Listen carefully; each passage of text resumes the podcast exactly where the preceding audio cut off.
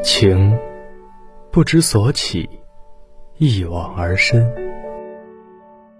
我们走过许多地方的路，看过许多地方的风景，因此也有着许多美好的故事。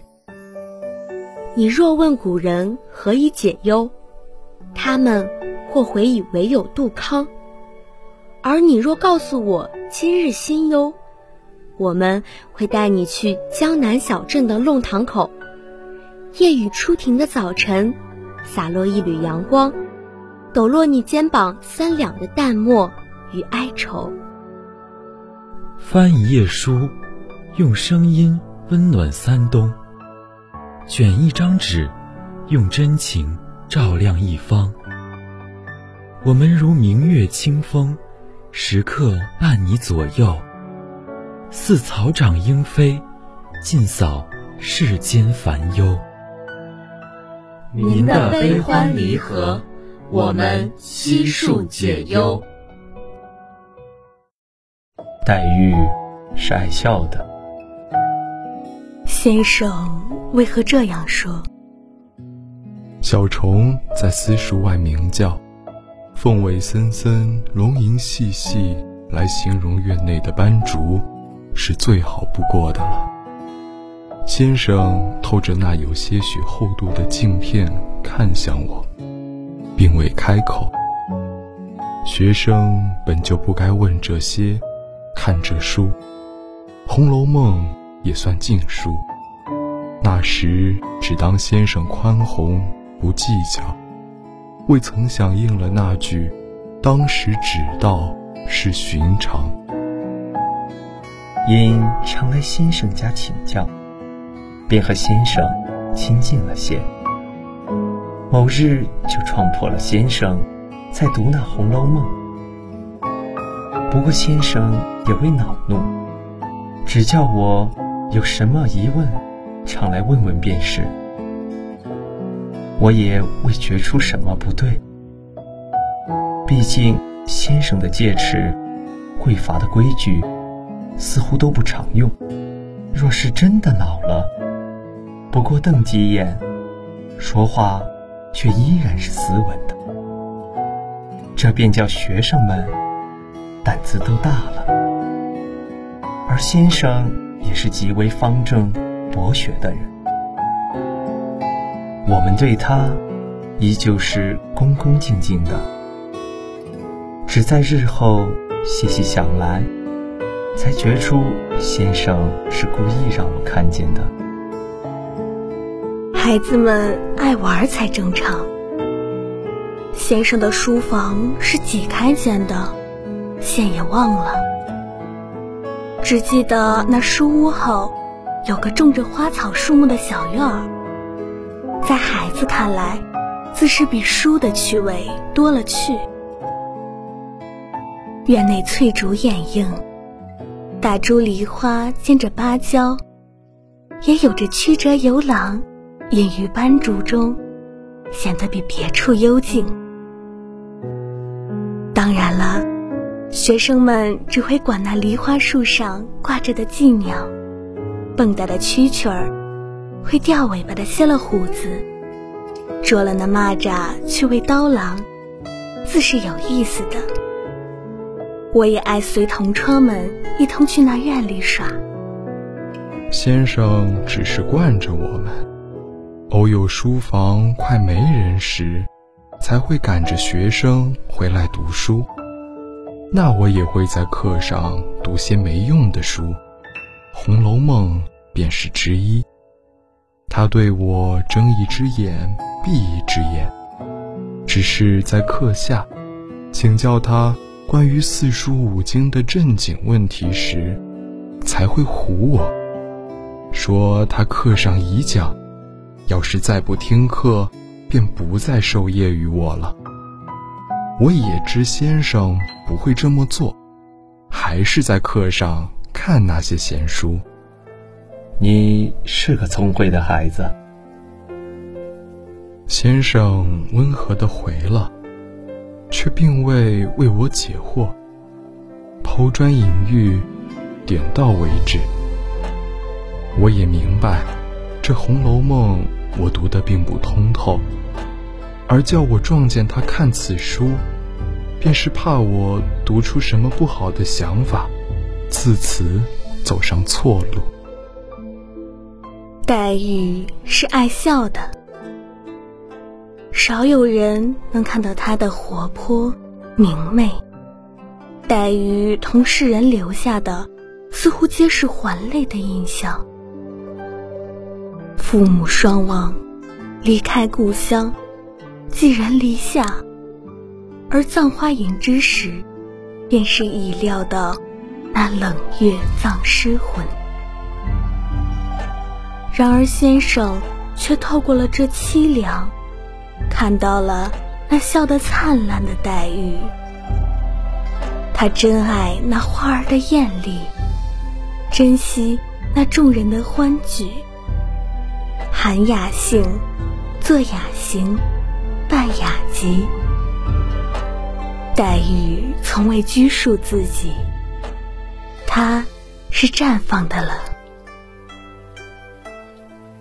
有什么我似乎品了出来，却是朦胧的，便。又去找了先生，请教这些有的没的。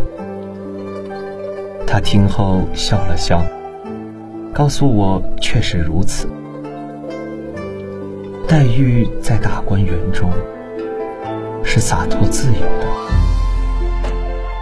然而先生并未说太多，我只得再去捋清那思绪。先生总这样。给人一种笼在雾里的感觉。他的相貌，甚至可以算得上是年轻。若是落榜的秀才，再去试试依然不迟。然而先生却在此教书，教人不解。旁人问他，他只说他心中无鸿鹄之志。只想过个平凡的一生。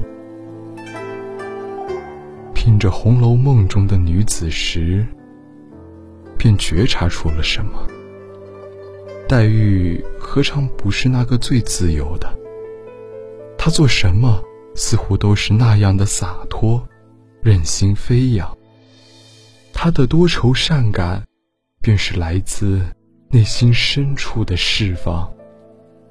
我兴致勃勃地去寻先生，将此告与他。他微微点头，却也未多说什么，只是脸上挂着的那一如既往的微笑，暗淡了些，好似添上了几分愁绪。寂鸟在那梨花树上鸣叫，院中满地下竹影参差。苔痕浓淡。你还是莫要再读这书了。我不能明白。待想追问时，先生只是摆了摆手，说他倦了。我也只得离开。听我这句劝吧。这话令我不解。一反先生默许我们的常态。我翻来覆去，终是悟不出先生这么说的缘由。那《红楼梦》却是好书，读完自觉词藻惊人，余香满口，令人出神。越品，越可觉出其惊奇之色。我也是戒不掉，愈发沉浸于此。然而先生那淡淡的愁绪。与反常的劝告，我始终是忘不掉。先生为何而愁？原以为是我说话不恰当，想来也非此因。先生的劝我也并未听从，只是继续偷摸的读着书。未曾料到的是，先生如烟般的那一层纱。也随着此书渐渐揭开。那书中的穆氏前盟是最大的悲剧。是了，这二人都有那叛逆精神。然而，在这满是规矩的时代，宝玉需继承家族大业，人世也容不下如黛玉这般恣意的女子。既悟出黛玉是超凡脱俗之人，便不禁重新去看待贾府中其他女孩。这就更觉出，那姑娘们的见识才气，真是远超自己。有宝钗袭人，稳重贤良、处事通融之女子；也有晴雯黛玉，风流婉转、自由洒脱之人；还有那凤姐探春，真是才自精明、志自高，在现实中。又能找到几个人可比拟这些女子？自古英雄辈出，女子常是被草草一提，亦或被怪罪为红颜祸水。这《红楼梦》中所绘的，或许才是那些女孩真实模样。然而春已尽，香消玉殒，这些女子们。哪一个的结局是那好而了的？最后皆因人世与女子的束缚，落得千红一哭，万艳同悲，满纸荒唐言，一把辛酸泪。这样看来，那现如今的社会究竟有哪般好？想法既出，令我一惊。此书被禁忌之由，便是这了。那先生自是悟出了，才会让我莫要去看了。许是我对这社会太过失望，竟即刻动身拜访先生。这叛逆本就是大忌，无论是我，亦或是先生。是怎么，也不能为外人道的。夏日的雨，也在此刻袭来。雨滴落入竹梢之声，听着竟觉出凄凉。竹影映入纱来，满室内阴阴翠润，几点生凉。但书房内的凉，有几分入骨。先生听了我的话，苦笑几声，便默然。先生不语之时，我才猛然意识到，他能默许我们，或许那反叛的思想，也正是他自己所有的，而这从未被世人所接受。这叫那湿冷的寒意，更是嵌入骨中。我已无法忆起是如何出的书房，只是在带上门前，瞟到了那身影。先生的身影，从未这么的单薄。他掩面倒在那破木椅上，好似一阵风，就可把他吹倒。日后的雪，依旧是要上的。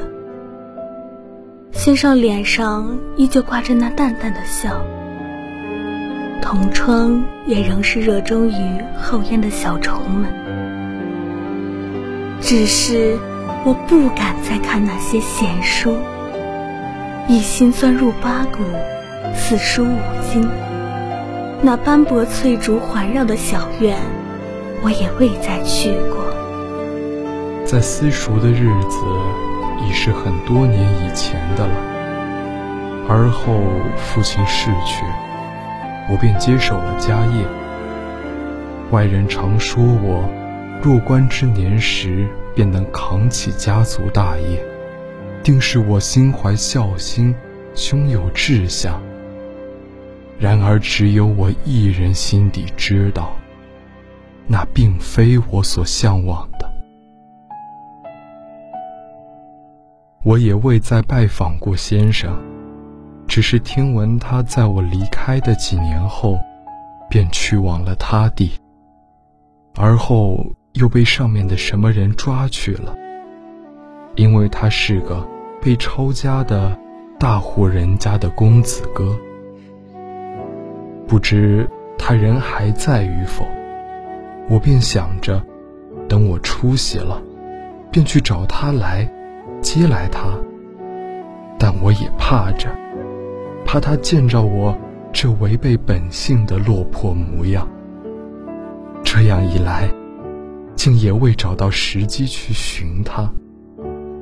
向往自由之人，被迫的。顺着这束手束脚的社会，又能在这人世间坚持多久？我心中的包袱日渐增重。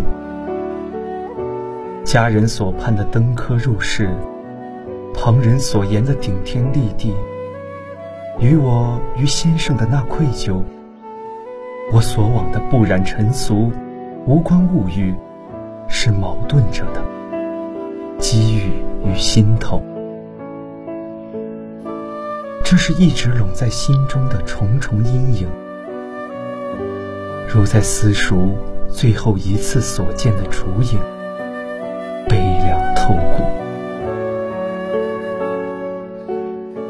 到头，也终是应了那书中的好两个。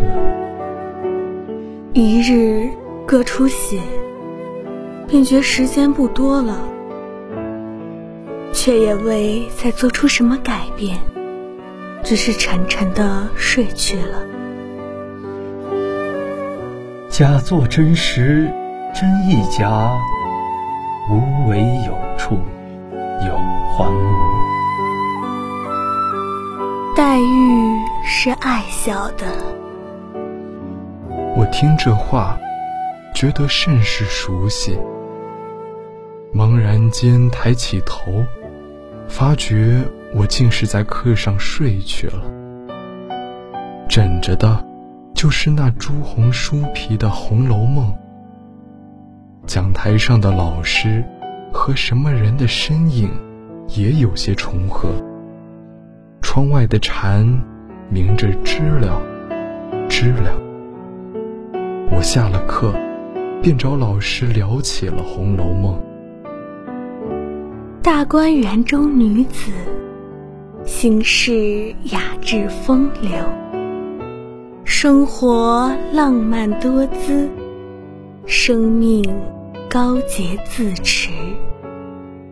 那是一个不受世俗所扰，与污浊庸俗的外部世界相对立的精神天地。越是如此。书中世界越令人心目，其消亡越令人悲伤感叹。我渐渐忆起来，梦中的那位先生，竟与我的语文老师有几分相像，只有男女之别罢了。我也萌生了那先生。或许是女扮男装，只是壮志难酬，怀才不遇，又恨家道中落，生不逢时，几经挫折而磨去了初心之感。与那黛玉探春的离经叛道，志存高远，却终是花落人亡，真是十分相像。只是都云作者痴，谁解其中味呢？其中味呢？今天的解忧杂货铺到这里就要和大家说再见了。感谢导播景明，感谢编辑阿贵，我是播音弗拉基米尔，我是播音布觉夫斯基。我是播音德米安列夫，我们下次节目不见不散。